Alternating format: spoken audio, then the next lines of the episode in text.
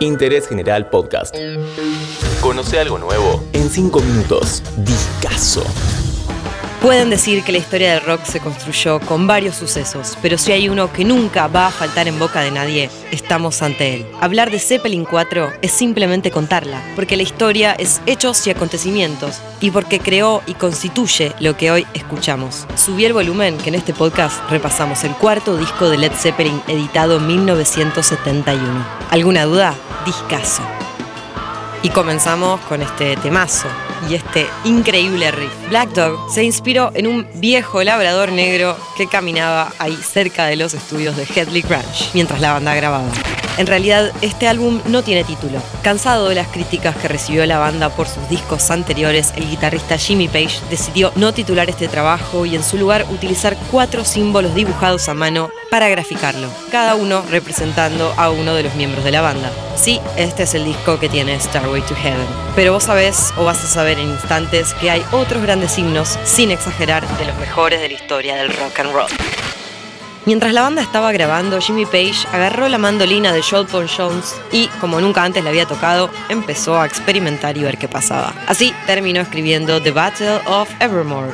Además de no incluir un título, la portada de este disco tampoco incluye el nombre de la banda. Led Zeppelin 4 lo produjo el mismo guitarrista Jimmy Page y salió bajo el sello Atlantic. Jimmy, que al principio solo quería un símbolo para el álbum, nunca explicó aquel que representa él mismo, Z-O-S-O. Se habló en varias ocasiones de que era una representación de Saturno, mientras que otros hablan de magia o también que se basó en los escritos de Aleister Crowley. Starway to Heaven, lo conoces, el clásico por excelencia, considerado por muchos la canción más importante de la historia del rock, que cambió la forma en la que la gente aprende a tocar el instrumento. Tiene tres partes, incrementa el tempo, comienza lenta y acústica, y pasa esto. Page alguna vez declaró que no quisieron lanzar el tema como single, así la gente compraba el disco entero. Y lo hizo. En 1992 la película Wayne's World hizo un chiste poniendo un cartel que decía que en el local de instrumentos estaba prohibido tocar Stairway to Heaven. Esto habla de cómo se volvió un cliché para los que aprendían a tocar la guitarra. Si vivías en los 70s y los 80s y trabajabas en un local de estos, posiblemente te hubiera quemado la cabeza que los aprendices de guitarra toquen siempre el mismo riff. Misty Mountain Hope temazo, en referencia a las montañas místicas de El Hobbit. ¿De qué trata la letra? Londres en 1968. La policía reprimió y arrestó a personas que se manifestaban por la legalización de la marihuana en la capital inglesa. Te cuento dónde se grabó este álbum. Y fue por sugerencia de la banda Fleetwood Mac. La mayor parte sucedió en Headley Ranch, una propiedad victoriana en donde utilizaron el estudio móvil de los Rolling Stones. Sí, el mismo de Exile on Main Street. Las vocales de Robert Plant en este disco quedaron luego de solamente dos tomas. El título de Four Sticks, básicamente porque Bonham tocó esta canción con cuatro palillos diferentes. El baterista se había frustrado porque no le gustaba cómo salía el tema con los dos palillos habituales. Finalmente los cambió y tomó partes de ambas tomas.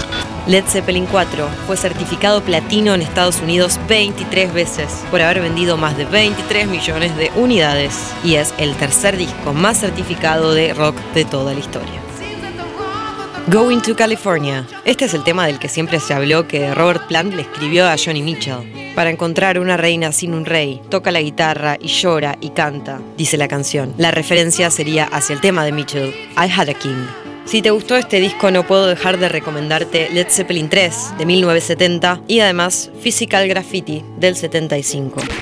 When the Levy Breaks es una versión de la canción de blues de Kansas Joe McCoy y Memphis Mini de 1929. Una característica de esta canción es la batería de John Bonham y acá tuvo que ver mucho el ingeniero de sonido Andy Jones que decidió trabajar con la nueva Ludwig en un cuarto al pie de las escaleras. Lo zarpado fue cómo lograron tomar el sonido acústico de cada una de las partes del kit y que microfonearon parte desde el piso de arriba. El único tratamiento de la señal en esta batería fue la compresión y un pequeño agregado de eco, pero el sonido acústico que le dio este cuarto con la reverb natural es realmente una joyita de este álbum. Espero que les haya gustado. Mi nombre es Nati Grego y repasamos un nuevo discazo en Interés General. Interés General Podcast.